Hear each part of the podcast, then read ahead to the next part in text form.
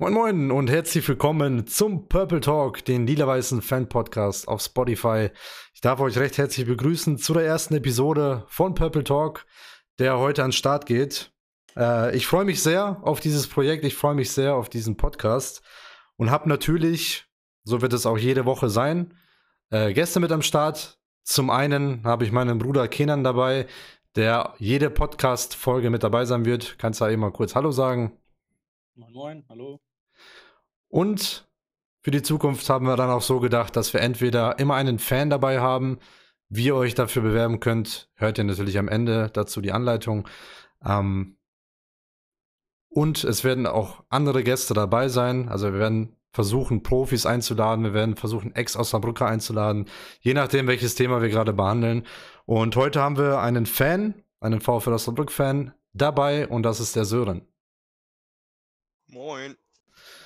So, worum geht's heute? Wir werden heute vor allem über das Köln-Spiel reden, das vergangene DFB-Pokalspiel, ähm, was wir ja leider mit 1 zu 0 oder 0 zu 1 verloren haben. Wir werden uns um den Kader kümmern, denn die Wintertransferperiode steht an. Wir haben heute den 29.12., wo wir das aufnehmen.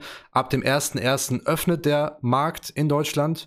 Das heißt, ich denke im Hintergrund finden gerade extrem viele Gespräche statt. Ich denke, unser Schmied ist sehr, sehr, ähm, sehr, sehr beschäftigt und hat wahrscheinlich wenig von den Weihnachtsfeiertagen gehabt. Ähm, da werden wir rüber reden. Ich habe mir ein paar Namen aufgeschrieben, über die werden wir diskutieren. Die Jungs haben wahrscheinlich noch ein paar Namen, über die werden wir diskutieren. Mögliche Abgänge eventuell noch. Dann werden wir uns äh, das Spiel angucken, was jetzt ansteht am Sonntag. Und das ist nämlich gegen äh, Holstein Kiel auswärts, der Tabellenführer momentan. Und ja, ich würde sagen, wir starten einfach mal mit dem Köln-Spiel. Ich habe mir nebenbei natürlich die, den Ticker bei Kicker offen. Das hat sich jetzt gereimt. Ähm, ja, wir haben das 1 zu 0 verloren. Wenn ich das jetzt grob zusammenfasse, wie ich das Spiel fand, spiegelt das so ein bisschen den letzten drei Spielen in der Liga wieder. Wir machen heute nur noch Reime, wie ihr merkt. Ähm, Köln natürlich Bundesligist, starken Kader, hat eine starke Elf gegen uns auf dem Platz gehabt. Dennoch hatte ich das Gefühl, dass Osnabrück mit den Möglichkeiten, die wir hatten, Aldini ähm, war ja leider verletzt, mit den Möglichkeiten, die wir hatten, dass wir doch schon die Möglichkeit hatten, weiterzukommen, die Möglichkeit hatten, Köln zu besiegen, auch nach 90 Minuten. Aber es hat irgendwie vorne nicht, nicht gepasst. Die Ideen waren einfach nicht da. Ich weiß nicht, Jungs, was sagt ihr zu dem Game? Vielleicht. Ich gerne mal anfangen. Ja, ähm, gehen an. Also, wir haben ja direkt, oder eher gesagt, wenn man jetzt damit anfängt, äh, wer getroffen hat, das war Modest äh, in der, in der äh, Nachspielzeit der ersten Halbzeit, in der 45 plus 1 genau. getroffen. Hat sein erstes Tor in dieser Saison gemacht, erstes Pflichtspieltor äh, gemacht. Der war ja äh, lange gar nicht gesetzt. Ähm, das heißt, er, die Kölner gingen mit einem guten Gefühl in die, Halbzeit, ähm, hatten sozusagen die breite Brust äh, nach, der, nach den 15 Minuten, äh, nach den 15 Minuten Pause. Und ähm, also wenn man jetzt, wenn man es grob zusammenfasst von Osnabrücker Sicht, würde ich sagen, äh, wir hatten gar keine Ideen nach vorne, also wirklich gar nicht. Wenn man äh, vorne im Sturm anfängt äh, mit äh, Santos, der ist nach seiner Verletzung gar nicht mehr richtig im Spiel. Das heißt, Gut, Santos ist, ist natürlich ein Stürmer, den, den muss man natürlich auch bedienen. Er ist äh, ein Stürmer, der gerne den Kopf trifft. Das haben wir bei Videos gesehen von ihm und auch bei, bei den Spielen von uns. Ähm, aber ich finde, äh, er zeigt in den letzten Spielen, seitdem er wieder fit ist, gar nichts. Ähm, aber auch alle anderen, wenn man jetzt äh, einfach mal von der, vom, vom Mittelfeld anfängt, äh, nach vorne, äh, da wird er äh, wieder zurückgespielt als irgendwie nach vorne. Und ähm, das muss irgendwie in den Griff gebracht werden. Und das wäre natürlich schön, wenn natürlich irgendein Stürmer oder ein Spielmacher im Mittelfeld äh, noch zu uns kommt in der Winterpause. Ja, da können wir uns ja gleich äh, unterhalten. Ich habe mir das aufgeschrieben mit dem Sturmproblem. Ähm, ich stimme dir da auf jeden Fall zu, bevor wir gleich zur Sörens Meinung kommen. Ich stimme dir da auf jeden Fall zu. Das Problem war einfach nur, dass die Ideen fehlen. Ich habe das Gefühl, dass manchmal ich weiß jetzt gar nicht, müsste ich mal eben nachschauen, aber so ein Blacher, obwohl der eigentlich immer außen vor stand, gerade zu Beginn der Saison, dass so ein Blacher gerade der Typ ist, der und auch Schmidt, der leider erst in der 80. Minute reinkam, der auch wirklich diese 10 Minuten ein richtig gutes Spiel gespielt hat, dass solche Leute einfach fehlen, die den äh, Impuls im Mittelfeld geben, die quasi diese Box-to-Box-Spieler sind, wie man so schön sagt. Genau das hat irgendwie in dem VfL-Spiel gefehlt. Und das war jetzt nicht nur bei dem Köln-Spielen, sondern bei unseren letzten beiden Spielen, die wir gespielt haben. Mit der Niederlage gegen äh, Paderborn zu null, also selber kein Tor geschossen und genauso auch gegen Düsseldorf. Wobei das 3 zu 0 in Düsseldorf vielleicht ein Tor zu hoch ausgefallen ist am Ende, wo man aufgemacht hat. Aber dennoch zeigt das einfach unser momentanes Problem im Sturm. In Köln hat Kerk im Sturm gespielt, laut Kicker war auch vorne zu finden. Auch ein Amenido ist für mich eigentlich kein Stürmer, obwohl er es eigentlich ganz gut macht. Und neben einem Santos, wenn er in Topform ist, ein guter Stürmer ist, weil dann hast du einen Boxspieler mit Santos und hast einen Querligen mit Amenido, was sich eigentlich sehr, sehr gut ergänzt. Ähm, aber es funktioniert momentan einfach nicht. Und das ist das Problem bei Osnabrück momentan. Ich weiß nicht, vielleicht hat da Söder noch irgendwas zu ergänzen, was ihm vielleicht aufgefallen ist. Ähm, ja, ich fand auch, dass VfL eigentlich alles recht gut weg äh, hat. Am Anfang halt bis zum Gegentor und danach eigentlich immer noch recht gut verteidigt hat, wie eigentlich die meiste Zeit. Ähm, allerdings fand ich, dass VfL bis zur 80. Minute meistens nur lange Bälle gespielt hat und dann vorne versucht hat, irgendwas zu machen, aber das äh, hat irgendwie gar nicht geklappt. Also da war gar keine Kreativität vorne drin. Also so habe ich das jetzt gesehen. Man, man muss auch sagen, wo du das gerade sagst mit den langen Bällen, so einen Santos suchst du halt. Er ist halt eigentlich so ein Spieler, der die Bälle vorne festmacht, der kopfballstark ist. Und wenn du ihn nicht findest, ich muss, man muss einfach sagen, die letzten Spiele, die man von Santos gesehen hat, er ist einfach nicht in Form. Ich will nicht sagen, er ist schlecht, beziehungsweise wenn man das auf die Spiele reduziert, war er einfach schlecht, wenn nicht sogar der schlechteste. Er hat eine Kickernote für das Spiel äh, bekommen von einer 5. Der einzige, der eine 5 bekommen hat, Wobei ich auch nicht verstehe, ich sehe es auch gerade, dass Mark Heider eine 5 bekommen hat, wobei ich ihn viel besser fand als Santos. Viel, viel besser fand. Also ähm, man, man, sucht ja, wir haben ja Santos, sorry, dass ich unterbreche. Man alles gut. Ja, wir haben ja immer Santos gesucht. Das heißt, wir spielen nach vorne und suchen Santos, weil er groß ist und weil er den Ball mit dem Kopf annehmen kann, weiter verteilen kann. Er hätte ihn auch schon mal mit, mit der Schulter weitergehen. So. Also er kann das auf jeden Fall. Auf jeden Fall. Wo wir das Spiel in Köln gesehen haben, wir äh, saßen wir zu Hause, der hat ich glaube, er hat so viele lange Bälle bekommen und entweder hat er ihn nicht richtig angenommen, der Ball ist weg, versprungen von ihm, oder äh, er hat einen Fehlpass gemacht. Ich glaube, der hat einen von, lass mich, lass mich jetzt lügen, einen von zehn Bällen zum Mann gebracht, alle anderen sind versprungen und wieder zum Gegner gegangen. Und äh, da, da fand ich, keine Ahnung, also das fand ich vor der Verletzung irgendwie besser. Ich weiß nicht, was sich da geändert hat bei ihm. Ob er wieder reinkommen muss, kann natürlich sein. Ähm, nur auch das gegen Köln war zum Beispiel nichts. Die Note 5 war auf jeden Fall verdient. Ja, und wo du das gerade, wo du das gerade sagst, hat, äh, Mark Heider hat das ab der 58 Minute besser gemacht. Er hat die Bälle vorne festgemacht. Er hat, äh, er hat, glaube ich, sogar eine gute Torchance gehabt, wenn, mich, wenn ich mich recht erinnere. Mhm. Ähm, der hat das viel besser gemacht. Wir müssen uns jetzt nicht um die äh, Kickernoten diskutieren, ähm, mhm. aber er hat besser gespielt. Punkt. Wenn, wenn ihr mich jetzt fragt, würde ich, obwohl ich muss ich auch sagen, nicht der Fan von Mark Haider bin. Er ist zwar ein Kämpfer und so, aber ich finde, dass es einfach irgendwie die, die Klasse einfach nicht reicht für die zweite Liga, ist meine Meinung. Aber wäre ich der Trainer, würde ich Sonntag gegen Holstein Kiel, würde ich Haider von Anfang an spielen. Ich weiß nicht, was ihr dazu sagt, aber das ist meine Meinung zum, zu, äh, zu Santos und zu Haider. Ja, also ich finde, dass, dass also Haider in, in, in, den, wo er reingekommen ist, 58 Minuten ist er reingekommen, ähm, hat das Spiel ganz schön gut gespielt. Also es ich fand aber auch nicht nur Haider hat das Spiel schneller gemacht, sondern auch Reis, der auch in 58 Minuten reingekommen ist, hat das Spiel deutlich, also auch zu Reis, der das Spiel deutlich schneller gemacht, er hat das Spiel, äh, der hat die Bälle angenommen. Also ich fand, die beiden haben auch ähm, wieder, wieder ein bisschen Schwung in das Spiel gebracht. Ähm, was ich natürlich, was ich nicht so toll fand, ähm, die letzten zwei Wechsel, das waren einmal äh, äh, Schmidt und Ihos, die kamen in 80. Minute da finde ich, da, dass, dass da Rote einen kleinen Fehler gemacht hat und die etwas zu spät gebracht hat. Das hätte etwas früher passieren sollen.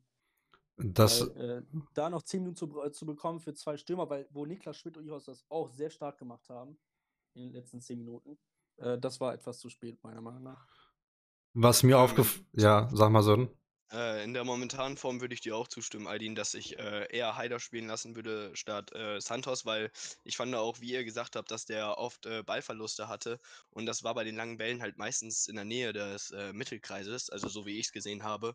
Und dadurch wurde es halt auch echt äh, hinten gefährlich, dass wir mit neun Männern plus Torwart hinten drin standen und Santos halt der eine war, der vorne war. Deswegen würde ich im Moment auch einen Haider oder einen E-Horst spielen lassen. Ich finde, E-Horst ist im Moment auch gar nicht so schlecht, dem fehlen halt nur noch die Tore aber äh, der gewinnt vorne, finde ich, echt viele Zweikämpfe. Ja.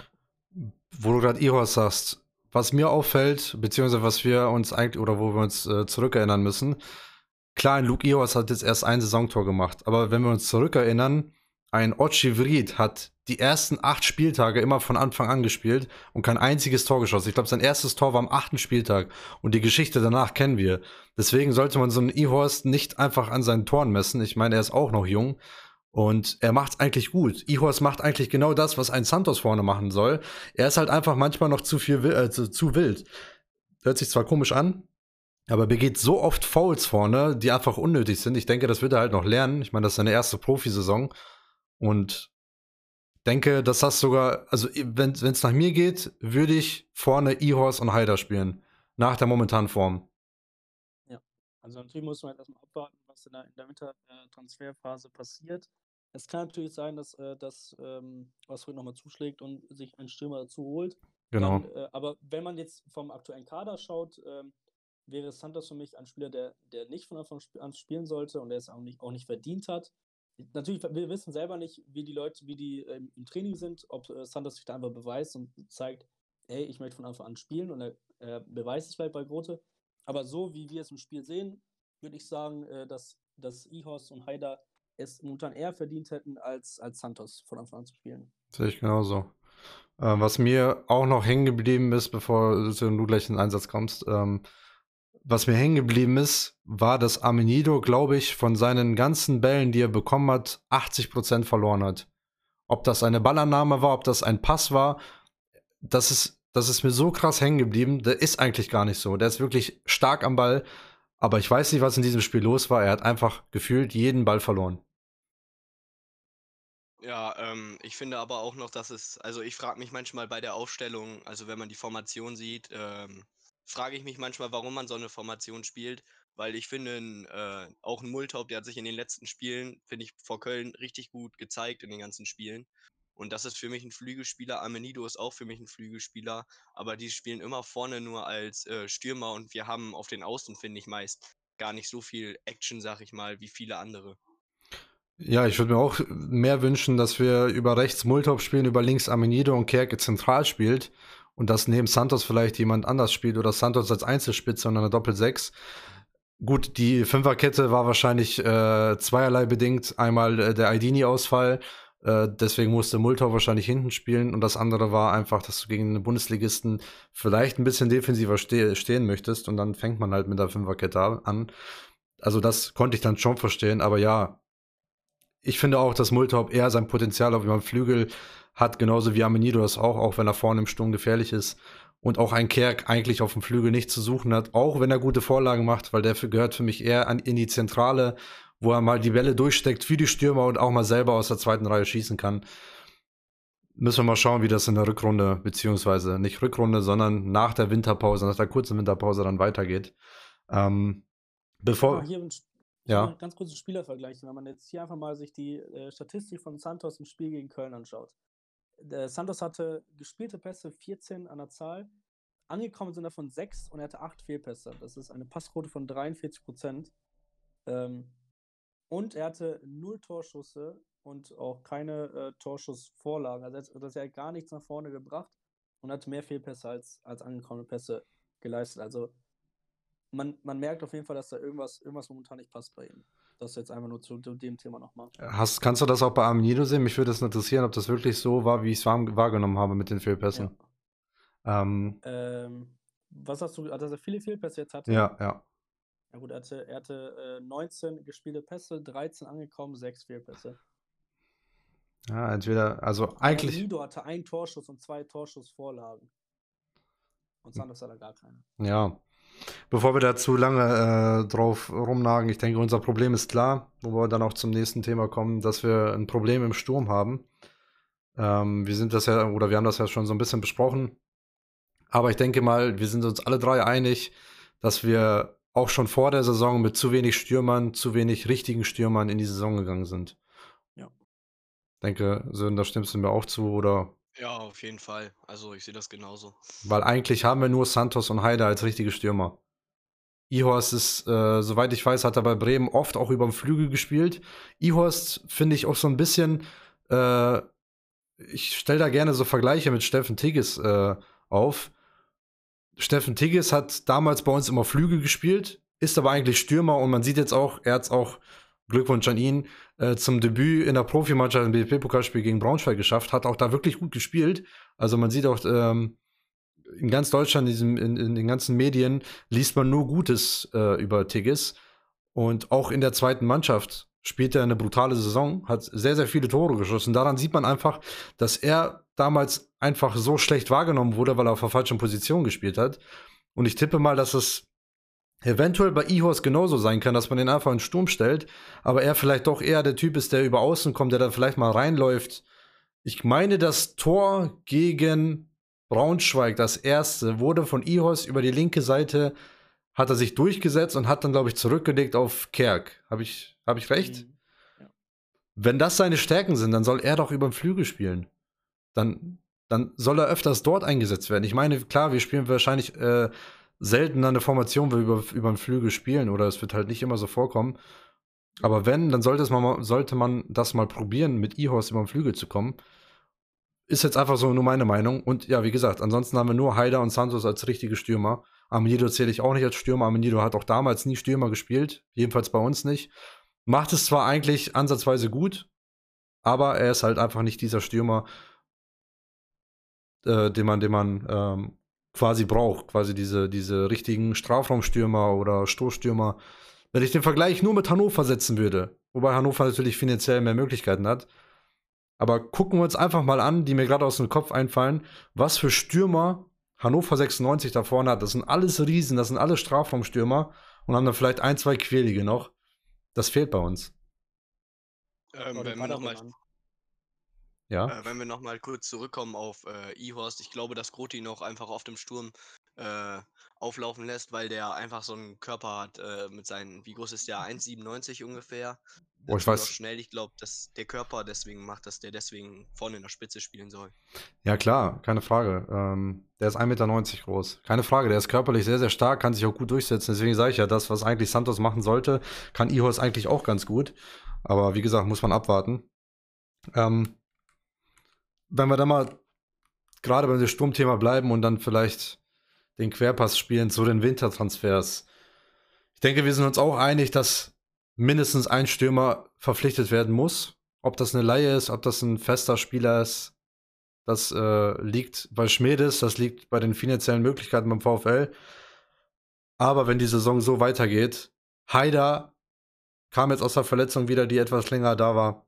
Santos kam aus der Verletzung, die jetzt etwas länger da war. Wenn diese beiden wieder ausgefallen sind und dann mal einer von den anderen gelb gesperrt ist, was ja eigentlich normal ist, Amendido war ja schon gelb gesperrt, dann hast du ein Problem vorne.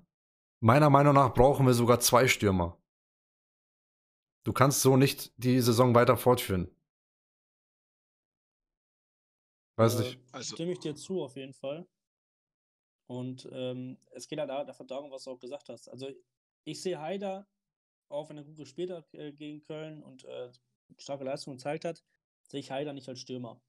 Haider äh, ist, ein, ist ein Mann, der, der die Bälle annehmen kann, der die Bälle gut verteilen kann. Aber ein äh, richtiger Stürmer, der, der äh, die Butze vollhaut, ist er nicht. Das sehen wir, glaube ich, alle so. Ja, er hat noch kein Zweitligator und das spricht dann auch für die Statistik. Er hat ja damals auch bei Kiel, meine ich, in der zweiten Liga gespielt oder war das jetzt sein erstes Zweitliga? Jetzt bin ich mir gerade gar nicht sein sicher. Erstes, sein erstes Zweitliga, ja, war das. Okay, ja, okay. In der dritten Liga hat er in Osnabrück eigentlich gar nicht so schlecht getroffen neben Alvarez.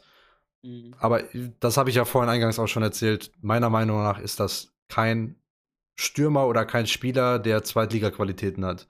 Es ist vielleicht nice to have, einen Haider mal zu bringen, gerade wenn du dann vielleicht auf ein Tor dann spielst und unbedingt den Ausgleich machen willst, dann ist er gut, er kann die Bälle festhalten, er ist kopfballstark. Aber meiner Meinung nach, wie gesagt, reicht es nicht für mehr. Wenn man den dann auch noch abzieht, ja, dann haben wir wirklich ein Sturmproblem vorne. Und ich habe mir mal einfach mal Kandidaten aufgeschrieben, die für den Wintertransfer möglich sind oder für die Wintertransferphase möglich sind. Und da kommen wir direkt auch zu dem äh, Namen, den ich mir aufgeschrieben habe. Und zwar ist das Streli Mamba von, vom SC Paderborn. Mamba hat dieses, diese Saison von den möglichen 13 Spielen noch keine Einsatzminute in der zweiten Liga gehabt. Letztes Jahr in der Bundesliga hat er wirklich eine gute Saison gespielt. Wenn ich mir die Statistik hier gleich mal aufrufe, wenn es gleich funktioniert, hat er, glaube ich, oft getroffen. Ich meine, gegen, den, gegen Dortmund, da wo sie 3-0 geführt haben, hat er, glaube ich, sogar zwei Tore geschossen. Also auch bei, oder auch bei Cottbus hat er gezeigt, dass das ein guter Stürmer ist. Im Sommer ist der Transfer geplatzt zum ersten FC Köln, zu unserem letzten Gegner. Aufgrund nicht bestandenen äh, Test, also äh, Fitnesstest. Ich glaube, irgendwas war mit seinen Knien los. Hat, wie gesagt, seitdem auch. Knieproblem. Ja, genau. Hat seitdem auch keine Minute gespielt bei Paderborn. Ist natürlich unzufrieden. Ich meine, er ist 26, er ist im besten Fußballalter. Er hat auf jeden Fall noch einige Jahre vor sich. Ich denke, er hat auch die Qualität, als Zweitligastürmer oder mindestens Zweitligastürmer zu spielen. Und ich denke, er wird sich umschauen.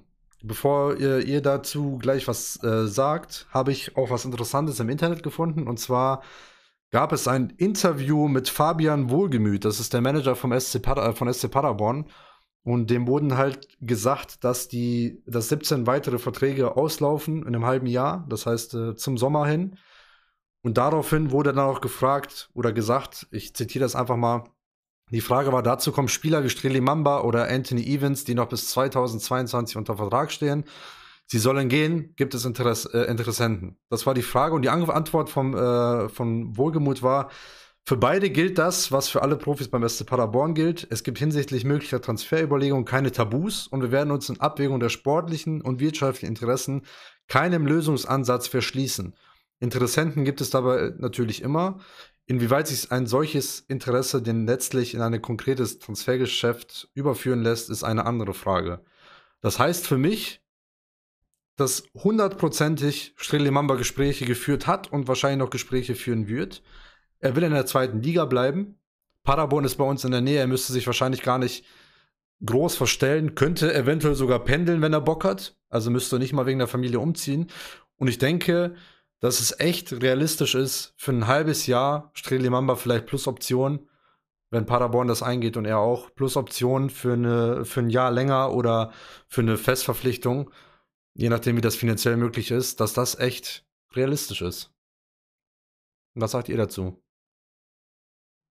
Ähm, also ich habe ja mit dir zusammen dieses äh, oder das Ganze herausgefunden, dass er kein einziges Spiel gespielt hat. Genau. Ich äh, fand Strel Mamba schon immer gut. Der hat, äh, der hat ja bei äh, unter Wollitz bei Cottbus gespielt. Genau. Richtig?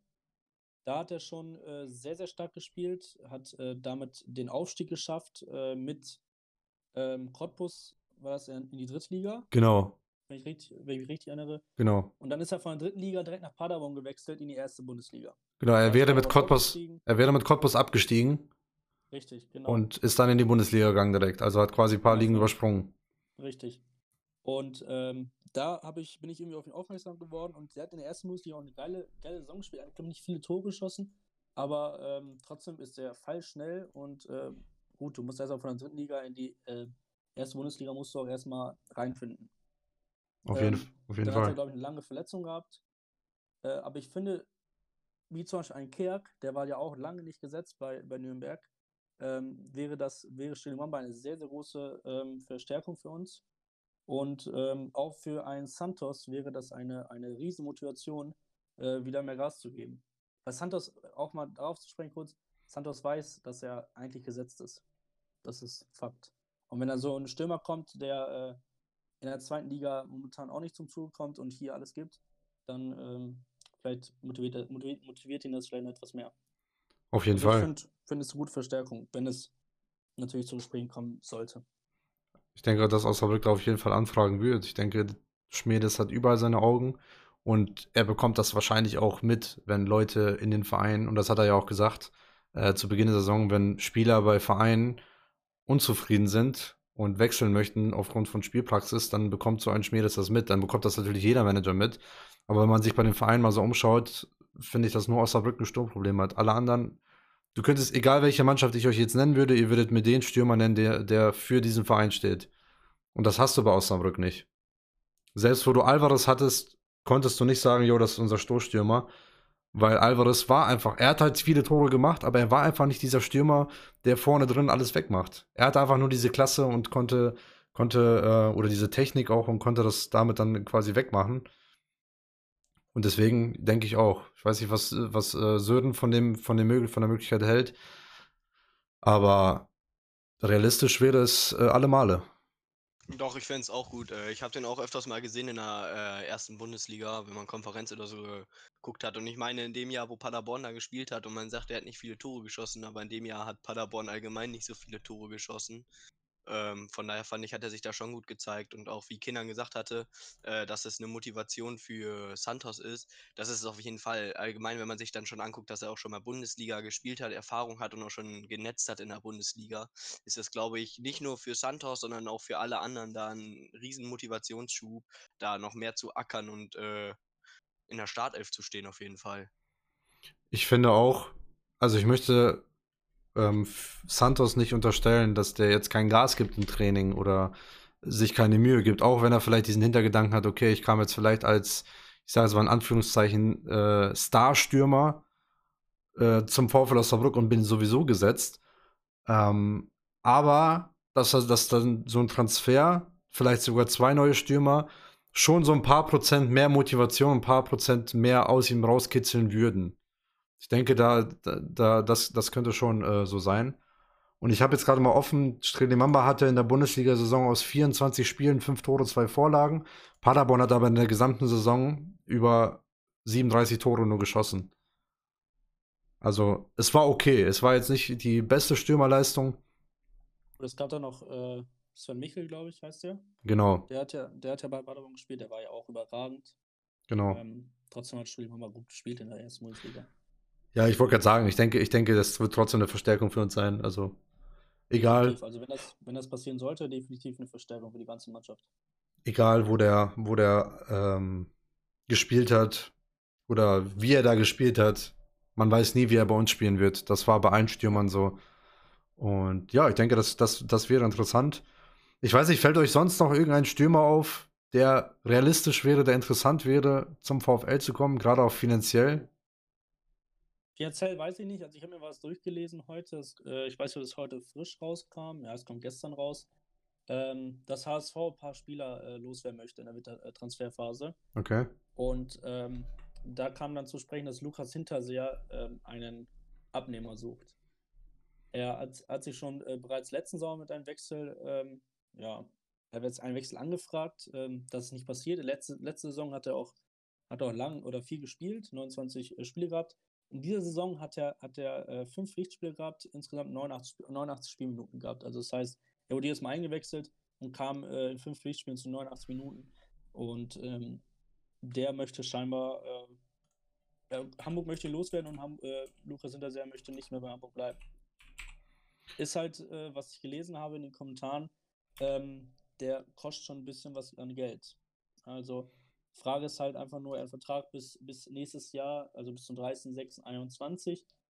Ähm, ob, äh, ob, ob Hamburg den loswerden will äh, mit einer Transferablöse äh, oder halt ohne das. Oder ob die eine Laie machen, weil für ein halbes Jahr, das weiß ich jetzt nicht. Aber der möchte auf jeden Fall los und der möchte ähm, zu einem neuen Verein. Ich meine, klar, wenn du in der zweiten Liga Stürmer beim HSV bist, und äh, dann so einer wie, wie Simon Terodde dann verpflichtet wird, dann äh, war ja klar, dass er sich im Sommer damit auseinandersetzen wird äh, und einen neuen Verein sucht. Hat dann nicht funktioniert. Also ich tippe, dass es vielleicht Unstimmigkeiten gab, was die Ablöse betrifft. Ja. Der HSV hat jetzt nur noch am, jetzt in der Winterpause die Möglichkeit, Ablöse zu erzielen, weil wenn im Sommer der Vertrag ausläuft, dann geht er äh, ablösefrei. Vielleicht auch durch Beziehungen mit Schmedes zum HSV und mit Tune, der zum, äh, unser alter Trainer ja ist und auch Beziehungen zum VfL ja wahrscheinlich noch pflegt. Vielleicht kann, äh, ist da ja was realisierbar. Allerdings muss man auch sagen, Lukas Hinterseer ist eigentlich ein sehr, sehr guter Zweitligastürmer. Und ich könnte mir auch vorstellen, dass da auch andere Vereine, viel größere Vereine und auch Vereine mit mehr Möglichkeiten, finanziellen Möglichkeiten, da anfragen werden. Gerade wenn, wenn, wenn HSV den Preis drücken muss, den sie wahrscheinlich im Sommer nicht äh, bekommen haben. Auf jeden Fall. Also auf, auf einer Skala äh, von 1 bis 10, wie realistisch das ist, gerade auch finanziell, würde ich vielleicht so bei 4 bis 5 tendieren. Aber auf jeden Fall eine Verstärkung, weil jeder weiß, die Saison davor war ja Lukas Hinterseher auch sehr, sehr gut beim, beim HSV. Und ja, auch gerade auch. Spiele gehabt und neun Tore und drei Vorlagen. Genau, und auch gerade bei, bei Bochum hat er stark gespielt. Die Saison 18, 19 bei Bochum hat er aus 31 Spielen 18 Tore, 9 Vorlagen. Wahnsinn. Also aus 31 Spielen hast du 27 Scorerpunkte als Stürmer. Brutal gemacht. Also ist ein klasse Stürmer, brauchen wir nicht drüber reden. Ähm, wäre bestimmt auch interessant. Mal schauen, was sich da so machen lässt. Und gerade wenn er weggehen möchte, dann kriegen die Vereine das auch drumherum mit. Auf jeden Fall. So, haben, es, gibt ja mehrere, es gibt ja mehrere Vereine, die, die momentan etwas, etwas Probleme im Sturm haben. Ja, klar. Die sehen ja nicht nur wir, das ist ja. Aber es gibt nicht viele Vereine in der zweiten Liga, muss ich so sagen. Natürlich nicht. Aber es gibt auch Vereine, die haben Stürmer, die treffen halt nicht, ne? Ja, genau. Wenn ich Hannover anschaue, die, also die haben, Hannover hat einen mega Kader, aber irgendwie kommen die da unten nicht äh, raus. Also entweder, entweder Hannover äh, kriegt es irgendwie nicht äh, hin in der Abwehr. Das, da bin ich jetzt nicht auf Stand, aber ähm, da muss ich, glaube ich, auch was verändern bei denen. Deswegen, also ich glaube, es gibt viele Vereine, die, die den haben möchten. Da bin ich mir auch ziemlich sicher. So, was, was würdest du sagen? Lukas Hinterseher einer für den VfL? Äh, an sich würde ich schon sagen, ja, weil es auch einfach nah an seiner Heimat ist. Also wenn er jetzt bei in Hamburg wohnt, Vf äh, Osnabrück ist ja jetzt auch nicht weit weg. Aber ich glaube auch, dass der Schmiedes, der wird da schon eine Idee haben, wenn man sich guckt, so mit so einem Reis, wer hätte gedacht, dass er so ein Reis von Barcelona, auch wenn es nur aus der zweiten Mannschaft ist. Ich habe letztens gesehen, der war auch im Kader, als die, als Barcelona 2 zu 8 gegen Bayern auf den Sack ja, bekommen hat. Ja, habe ich auch gesehen. Da habe ich gesehen, auf einmal, dass Reis da auf der Bank saß. Äh, ich äh, finde es ganz gut, dass Schmedes da auch so ein Auge hat auf andere Länder, so Spanien, äh, ja, wer war das noch? Irgendwie aus äh, Holland war damals, glaube ich, auch England. einer, er hergeholt hatte. England. Oder England, genau. Ähm, deswegen, ich bin da auch echt mal gespannt, ob der vielleicht auch irgendeinen guten Stürmer vielleicht holt aus Irland oder so, keine Ahnung. Also jetzt mal groß gedacht, aber der, dem wird da schon, glaube ich, was Gutes einfallen. Das ist nämlich das Interessante, was ich auch geil finde und äh, sehr aufregend ist. Früher als Lothar Ganz, wobei Lothar Ganz immer gute Arbeit gemacht hat, aber Lothar Ganz konntest du immer so wissen, es wird sehr, sehr selten jemand aus dem Ausland kommen oder aus irgendeiner stärkeren Mannschaft, stärkeren Liga. Aber wenn man sich Schmedes anguckt, er sagt einfach im Interview, dass der sehr gute Kontakte zum FC Barcelona pflegt. Ey, und der ist, der ist jetzt, äh, äh, was ist der jetzt, wie, wie, heißt die Position, wo er aufgestiegen ist? Er war ja Sport, der ist jetzt Geschäfts Geschäftsführer. ja, genau, der ist jetzt Geschäfts Geschäftsführer im Bereich Sport. So, ähm, Digga, wenn man so einen äh, Mann hat, dann kann, dann kann man alles erwarten. Also du kannst, glaube ich, mit nichts rechnen. Als ich das gesehen habe mit, mit, äh, mit Reis, ich kam nicht drauf klar. Ich kam einfach nicht drauf klar. Und ich glaube auch viele haben zweimal hingeschaut, als sie gesehen haben, dass der VfL Osnabrück jemanden vom FC Barcelona verpflichtet hat. Die Verpflichtung war ja auch irgendwann morgens, so, ich glaube gegen elf oder so, wann das wurde das bekannt gegeben. Genau. Da hast du ja noch geschlafen, das war glaube ich an einem Samstag sogar. Ja, kann sein. Da habe ich versucht, dich anzurufen, bist nicht dran gegangen und also das war, also diese Nachricht, ich, ich kam vom Grinsen, also mein Grinsen hat nicht aufgehört, weil das, weil das weil es, da musst du erstmal klarkommen. Es, es wird einer verpflichtet vom FC Barcelona. Du, du hast, dass man überhaupt Kontakt zu dieser Mannschaft hat ähm, und dass da jemand verpflichtet wird, ist schon äh, eine krasse Sache auf jeden Fall. Ja, und genau das. Ja, und genau, genau deswegen. Genau deswegen, ja, Santos stimmt, aus Spanien, genau. Äh, aber genau deswegen, wir können uns jetzt über Stürmer unterhalten, die wir vielleicht auf dem Schirm haben, weil wir die zweite und erste Bundesliga verfolgen. Aber wen Schmedes da wirklich aus der zweiten englischen Liga oder aus der zweiten italienischen oder vom Absteiger aus der ersten italienischen, keine Ahnung, wo er da seine Finger äh, und Fühler draußen hat, wen er da verpflichten könnte, ich glaube, da könnte man wahrscheinlich überall und nirgendwo anfangen zu suchen. Und da bin ich auf jeden Fall gespannt. Zur zweiten Sache, was die möglichen Wintertransfers-Kandidaten betrifft. Ihr habt ja mitbekommen, dass äh, Bashkim Aydini sich ja verletzt hat, leider. Und es so aussieht, als wenn er mehrere Monate fehlen wird. Ich weiß nicht, ich habe irgendwas von Februar, März gelesen. Was ja schon einige. Der hat, sein, der hat ein Wadenbein, äh, Anbruch oder. Oder, oder, oder war das ein Schienbein, was er angebrochen hat? Nee, Wadenbeinanbruch habe ich auch gehört. Ja, genau. Genau. Und ich meine, der fällt bis Februar, März aus, wenn ich mich nicht täusche. Und ich denke schon, gerade weil Engel jetzt auch wieder angeschlagen ist, du kannst einen Multop und einen Brian Henning nicht über mehrere Spiele auf der Position spielen. Und ich denke, dass es Sinn macht, hat äh, Grote ja auch in einem NOZ-Interview gesagt, dass es Sinn macht, dort mal zu schauen, was möglich ist. Und ich habe da zwei Kandidaten mir aufgeschrieben, die sehr interessant wären. Und zwar sind das einmal Julian Korb, 28-Jähriger, der hat zuletzt bei Hannover 96 gespielt, hat einen Marktwert von 800.000. Ähm, damals von Gladbach zu Hannover, Saison 17, 18 für 3 Millionen gewechselt. Hat dann auch, also hat 116 Bundesligaspiele gemacht. In der ersten, also in der ersten äh, Bundesliga. In der zweiten hat es für 26 Spiele nur gereicht. Also hat eine Menge Erfahrung. Ist jetzt momentan vereinslos. Vielleicht gibt es da irgendwelche Möglichkeiten, so einen zu verpflichten. Selbst wenn es nur ein Jahresvertrag ist, wenn sich beide darauf einigen für einen Jahresvertrag, was ja zur Corona-Zeit momentan ja eigentlich auch üblich ist, dass erst äh, ein Jahresverträge gemacht werden oder zwei Jahresverträge. Ich denke, das könnte ein interessante, ähm, interessanter Transfer werden. Weiß nicht, was sagt ihr dazu? Kennt ihr Julian Korb? Sagt euch der Name was? Ja, der Name sagt mir auf jeden Fall was. Äh, ich musste eben am Anfang kurz überlegen, wer das war, aber äh, doch, der hat damals bei Hannover am Anfang in der Bundesliga, äh, habe ich den auch manchmal gesehen, da hat er auf jeden Fall keine schlechten Spiele gemacht. Aber das ist auch schon ein bisschen her, deswegen kann ich jetzt auch nicht mehr ganz so viel zu dem sagen. Das stimmt allerdings. Also die letzte, die letzte Bundesliga-Saison, wenn ich jetzt gerade mal schaue, schade, finde ich jetzt hier nicht.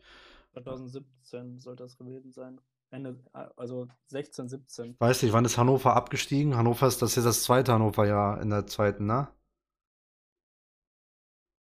Oder? Äh, ja, müsst, nee, ich glaube das zweite, weil äh, Stuttgart ist ja letztes Jahr direkt wieder aufgestiegen. Wir haben ja noch gegen Stuttgart gespielt. Genau, also war 1920, 18, 19, ja, der hat wahrscheinlich ein Jahr Bundesliga gespielt mit Hannover und ist dann mit denen abgestiegen. Aber wie dem auch sei, ich denke, gerade weil er vereinslos ist, Hannover ist in der, ist in der Nähe von Osnabrück, das sind 120 Kilometer oder was nach Hannover. Ich denke, das spricht viel dafür, dass das schon interessant äh, werden könnte. Wenn wir uns aber. Eine Frage, weshalb, weshalb ist er denn, äh, wieso, wieso wurde der Vertrag denn bei Hannover nicht verlängert? Das ist jetzt die Frage, die ich mir gerade stelle. Das ist eine gute Frage. Ich kann aber nebenbei versuchen herauszufinden. Äh, ja, rede ruhig weiter, ich schaue gerade mal nach direkt. Ja. Äh, der zweite Spieler, der für mich auch sehr realistisch ist und es einfach passen würde, ist, dass man sich für ein halbes Jahr Felix Agu ausleiht. Felix Agu hat in dieser Bundesliga-Saison drei Spiele gemacht. Es wurde dreimal eingewechselt, hat insgesamt 47 Minuten in der Bundesliga mit den drei Einwechslungen gespielt und 44 Minuten im DFB-Pokal in dem einen Spiel. Das ist viel ich zu wenig. Ich hatte eben genau den gleichen Namen im Kopf, muss ich ehrlich sagen. Ja. Äh, ich wusste nur nicht, ob ich sagen soll, weil ich wusste nicht, ist es vielleicht realistisch oder nicht, weil äh, der ist in Bundesliga, der hat Ansprüche, aber ich glaube trotzdem, dass es eventuell, wenn man sich anguckt, äh, wo wir mal im Sommer kicken waren, äh, dass der da auch mit, äh, wer war das noch, Amenido zum Beispiel auch kicken war. Ja, genau. Ähm, dass der vielleicht trotzdem wieder Bock hat, auf, für ein halbes Jahr auf Laie wieder zurückzukommen. Man sieht ja auch bei Spielern, wie das gut tut. Äh, ich würde ihn jetzt nicht vergleichen mit einem Gnabry oder so, aber Bayern hat das damals voll schlau gemacht, indem die Gnabry ausgeliehen haben. Und äh, vielleicht ist Agu genauso einer, der noch Spielpraxis sammeln muss, aber trotzdem dann schon in einem höheren Club, sag ich mal, fest verankert ist. Definitiv. Er hat, ein, er hat ein Jahr in der zweiten Liga gespielt. Ne? Er hat bei unserem Aufstiegsjahr hat er äh, ja so gut, war so gut wie gesetzt und hat halt nur ein Jahr Erfahrung gesammelt. Ich meine, er ist 21. Den jetzt äh, als Stammspieler in der Bundesliga oder dass er jetzt mega häufig Einsatzminuten kriegt, das war ja klar, dass das so, so nicht sein wird.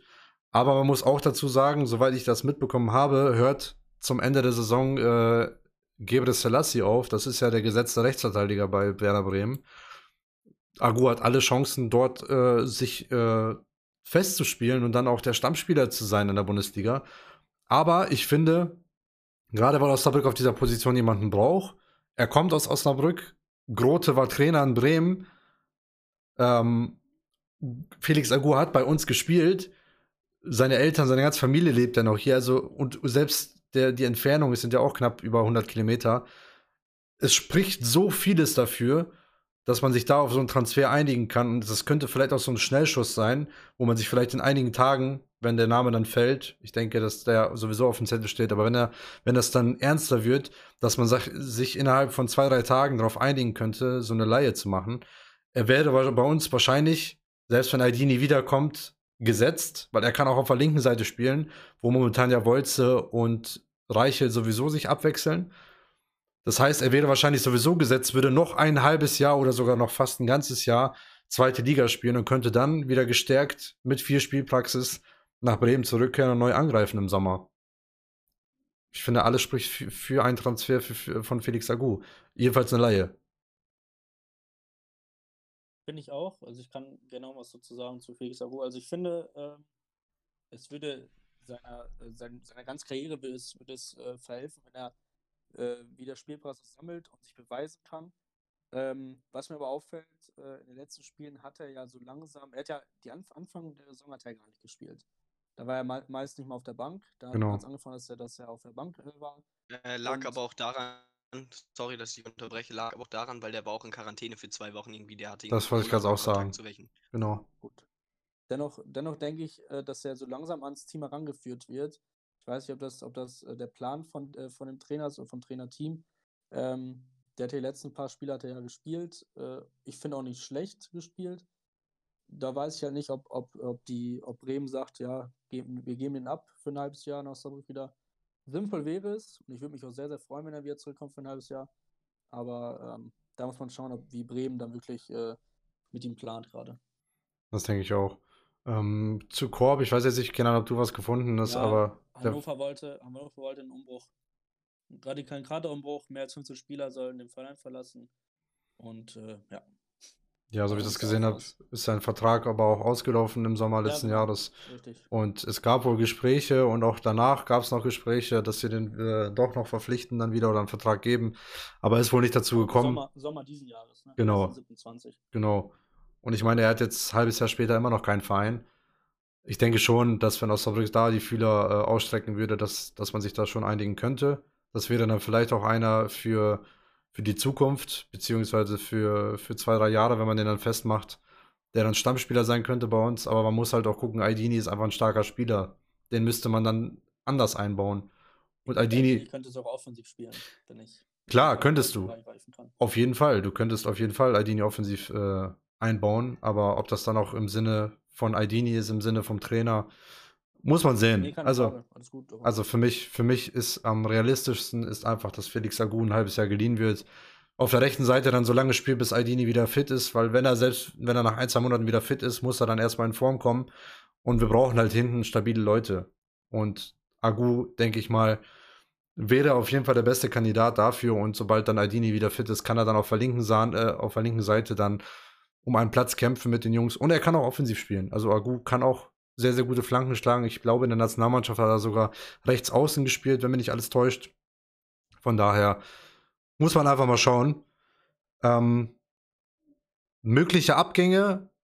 Ich tendiere dazu, dass sich ein ähm, Granatowski bestimmt schon die ganze Saison über nach Vereinen umschaut, aber bis jetzt noch nichts gefunden hat, kein Abnehmer oder nichts, was ihm gefällt. Das wäre für mich so der Abgang, der äh, auf Platz 1 steht. Adam Susac ist, ja, spielt halt irgendwie gefühlt keine Rolle, ist zwar immer auf der Bank, aber wird halt nie eingewechselt, weil Guganik sonst eingewechselt wird.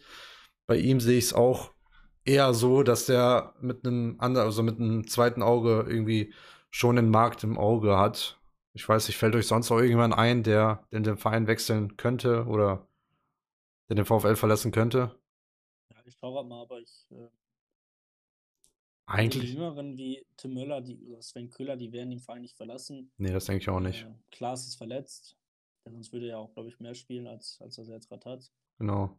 Äh, klar kann man Tim Müller dann wieder verleihen. Ähm, ich glaube, er ist noch nicht äh, so weit, dass er, dass er zweite Bundesliga spielen kann. Ähm, aber ansonsten denke ich mal, dass, dass keiner den Verein verlassen wird. Natürlich das, was du jetzt gesagt hast mit, ähm, was hast du jetzt, du hast jetzt einmal äh, Adam Susac gesagt. Und Granatowski vor allem. Ja, aber gut, Granatowski ähm, könnte ich verstehen. Der wird ja gar nicht berücksichtigt, warum auch immer, kann es sein. Also verletzt er nicht.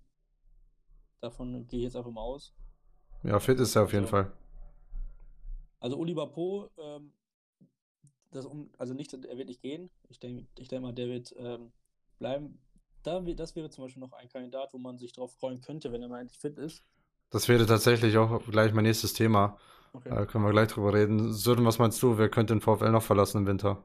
Äh, ich könnte mir vorstellen, dass hier der letztes Jahr aus der U19 hochgeholt wurde, Marc Auge, oder ich weiß nicht, wie man den ausspricht, Verstehe. äh, äh, dass der er vielleicht aus. auch, oder so genau, keine Ahnung, auf jeden Fall kann ich mir vorstellen, dass der vielleicht auch ausgeliehen wird oder so, sowas.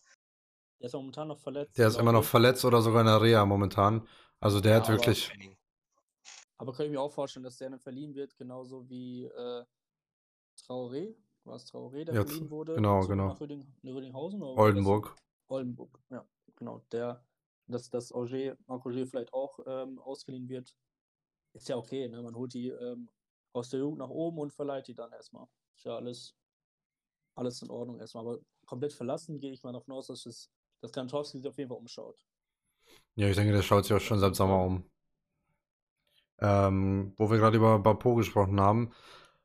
Wo ich mich sehr drüber freue, ist Sebastian Klaas und Uli Bapo. Weil ich denke, das werden zwei Kandidaten, wo ich eingangs gesagt habe, wir brauchen Leute, die Ideen haben im Mittelfeld. Und ich denke, diese beiden sind ja gerade, ich meine, also bei Klaas weiß ich es, dass er offensiver Mittelfeldspieler ist.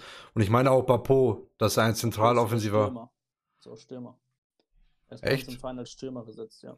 Ja gut, bei uns im Verein, ne? aber ich meine, dass äh, Udi Po, wenn er in, oder wo er in Bochum gespielt hat, eher im Mittelfeld im, Ei- eingesetzt wurde. Aber das sind so zwei Leute, wo ich mich wirklich drauf freue, wenn die wieder fit sind und wenn die wieder mit angreifen können. Ich denke, dass bei, Bo, bei, bei äh, Bapo eventuell auch schon jetzt am Sonntag was werden könnte, wenigstens für einen Kadereinsatz, weil die auch gesagt haben, dass er eventuell zum Jahreswechsel oder zum, äh, im Winter, ach, ähm, äh, zu Weihnachten irgendwo da wieder in den Kader finden könnte, den Platz. Und bei Klaas weiß ich gar nicht. Wie sieht das da momentan aus? Hat da jemand einen Stand der Dinge? Ne, ehrlich gesagt nicht. Sören, du? Ich kann mal ganz kurz äh, nebenbei nachgucken. Okay. Weil Klaas ist ja auch, glaube ich, schon seit Anfang der Saison verletzt. Ich weiß, der hat, glaube ich, das Pokalspiel noch gespielt, da hat er ja getroffen.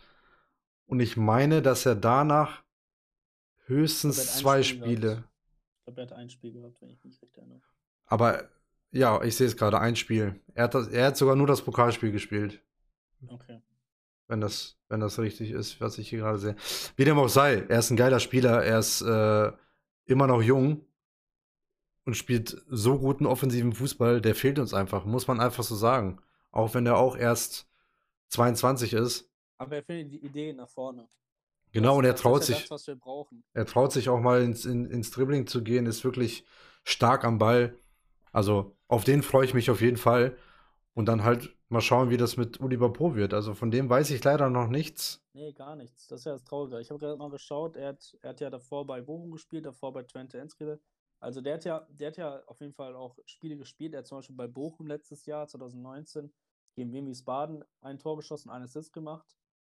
Ja, Ähm, das sehe ich gerade auch. also, ich glaube, er hat was drauf, auf jeden Fall. Äh, wie gesagt, es ist wie so ein Neuzugang. Also, es ist ja ein Neuzugang, aber so ein frischer, weil wir wissen halt nichts von ihm. Wir haben ihn noch nicht gesehen. Wir konnten ihn nicht bei Testspielen sehen, gar nichts. Das heißt, äh, es wäre, was mich freuen würde, wenn es ein Spieler wäre, der, das, der es den Ball nimmt und genauso wie, wie es äh, Uaim einer war, den, die Bälle, den Ball mit sich zieht, vielleicht den 16, 16er zieht, vielleicht sich mal fallen lässt oder vielleicht auch mal draufzieht. Also das hat Uaim ja sehr, eher seltener gemacht, einfach draufziehen. Aber ähm, sowas wäre natürlich schön. Man muss dazu Das sagen, habe ich leider nichts gefunden. Ja, ist ja nicht schlimm.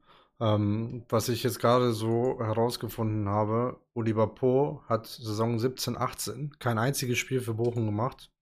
Und 19, 20 hat er, wie gesagt, nur diese ähm, fünf Einsätze gehabt für Bochum und hat auch ein Spiel im Pokal gespielt.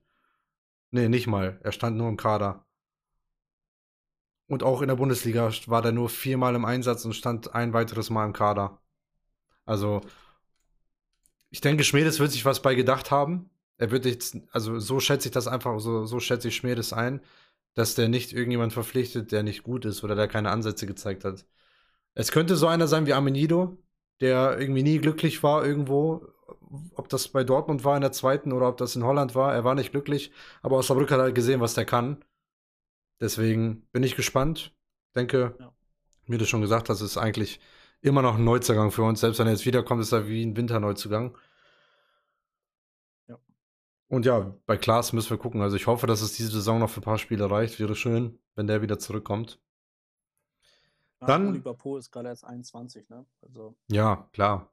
Aber da muss ich halt noch erstmal beweisen, ne? Ich würde sagen, wir machen einen Haken hinter den Wintertransfers, wir machen einen Haken hinter dem Köln-Spiel und konzentrieren uns jetzt einfach nur auf das nächste Spiel, was der VfL Osnabrück am, ich meine, das ist der dritte, erste 2021 um 13.30 Uhr in Kiel bestreitet gegen Holstein Kiel. Und wenn wir auf die Tabelle blicken, dann sehen wir, dass Holstein Kiel nach 13 Spielen auf Tabellenplatz 1 steht. Mit 28 Punkten, haben erst eine Saisonniederlage, vier Unentschieden, acht Siege. Da wird schwer, was zu holen. Sage ich ganz ehrlich. Gerade mit unserem Sturmproblem, da wird schwer. würde ich so unterschreiben. Ähm, Jo, ich auch.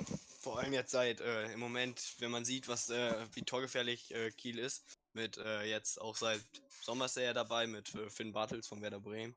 Ja. Der, den muss man auch noch mal in den Griff kriegen. Auch wenn VfL eine gute Defensive hat, wenn vorne nichts kommt, dann wird es sehr schwierig da. Wenn ich das gerade so richtig sehe, hat Holstein Kiel die viertbeste Offensive der Liga.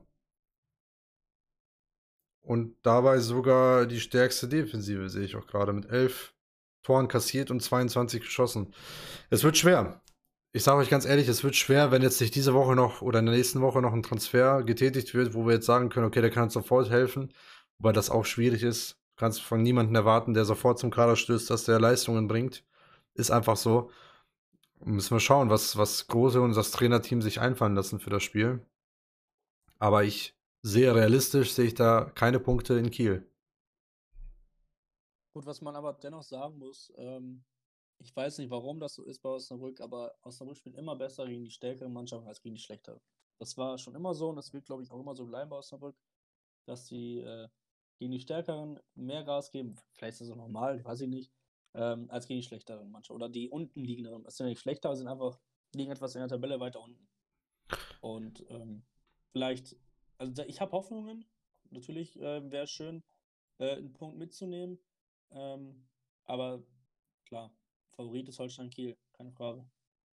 Und ich denke, die wollen sich da auch oben festbeißen, ne? Jetzt, wo du zwei Punkte Vorsprung auf Hamburg hast, sogar vier Punkte auf den dritten auf Fürth, da willst du oben bleiben. Und wenn jetzt dann du zu Hause spielst und da kommt ein VfL Osnabrück, der jetzt seit drei Spielen schwächelt, oder mit dem Pokalspiel drei Spiele schwächelt, äh, kein Tor geschossen hat, dann ist ja wohl klar, wer da der Favorit ist und wie das Spiel dann wahrscheinlich ausgehen wird. Aber man weiß nie. Ich bin auf jeden Fall gespannt. Ähm, wir können ja gerne auch mal, das können wir dann im Podcast so beibehalten, dass wir Tipps abgeben für die, für die Spiele. Ich fange einfach mal an und tippe einfach mal auf einen 2 zu 2 in Kiel. Ich wollte auch 2-2 sagen, aber ähm, ja, sagen wir 2-2. Okay. Und Sören, was hast du?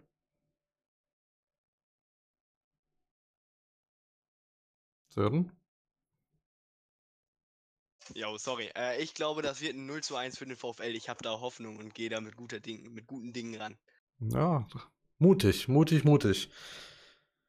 Ja, wir nähern uns langsam dem Ende von der ersten Episode im Purple Talk Podcast. Wir sind jetzt bei gut fast einer Stunde Aufnahme für die Zuschauer da draußen und die Zuhörer besser gesagt da draußen. Wir peilen an ungefähr oder die, die Folgen, die Folgenlänge zwischen einer halben Stunde und einer Stunde zu machen, dass das nicht zu kurz ist, aber dann vielleicht auch nicht zu lang. Ihr müsst verstehen, das ist unsere erste Episode. Für mich alles komplett neu, für die beiden Jungs auch natürlich komplett neu.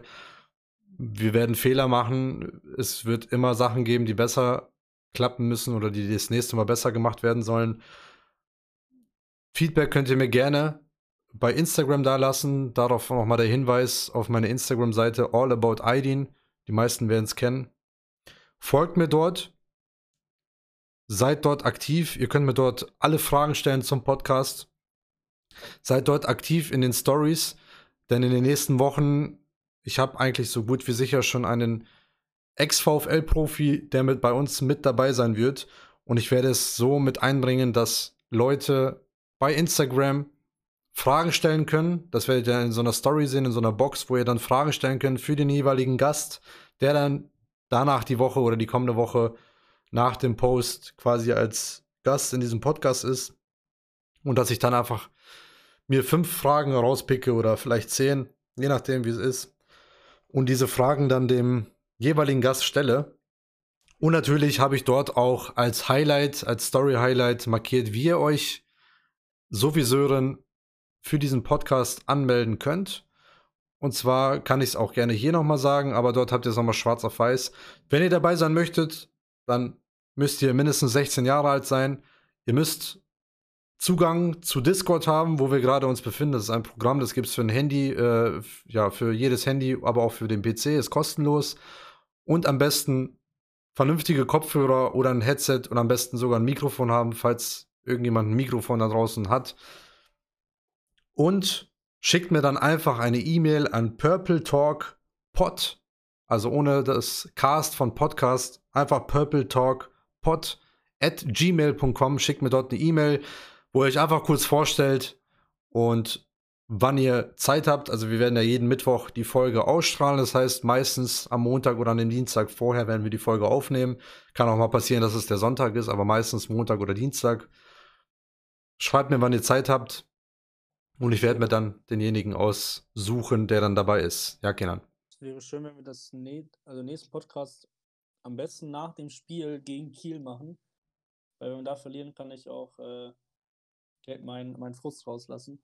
Nein, aber das wäre, also es wäre für mich dann oder für uns alle am besten, wenn man das am besten am Montag oder am Sonntagnachmittag dann direkt ähm, aufnimmt, aber dann hat man äh, direkt alles schon noch vorm Auge und hat auch die ganzen Sachen noch äh, im Kopf. Das können wir gerne so anpeilen. Und wie gesagt, ihr könnt mir gerne Feedback zu meinem Podcast lassen bei Instagram. Schreibt mir sehr, sehr gerne eure Meinung dazu, Ideen für die nächsten Folgen. Alles da reinschreiben. Ich würde mich freuen, wenn ihr euch, wenn ihr diesen, diesem Podcast folgt, dann seht ihr auch immer die neue Episode. Hört euch die Episoden an, schlagt das eurem Kumpel vor, eurer Familie, eurem nächsten VfL-Fan. Ich bedanke mich an äh, Sören, oder ich, ja, ich bedanke mich bei, bei Sören und bei Kenan äh, für die Zeit heute, für das Gespräch. Hat auf jeden Fall sehr, sehr viel Spaß gemacht. Auf jeden Fall. Ich danke auch dafür, dass ich dabei sein durfte. Sehr, sehr gerne und in dem Sinne war es das von uns. Ich hoffe, ihr habt noch einen schönen Tag oder einen schönen angenehmen Tag und wir hoffen natürlich auf drei Punkte aus Kiel. Macht's gut. Ciao. Ciao.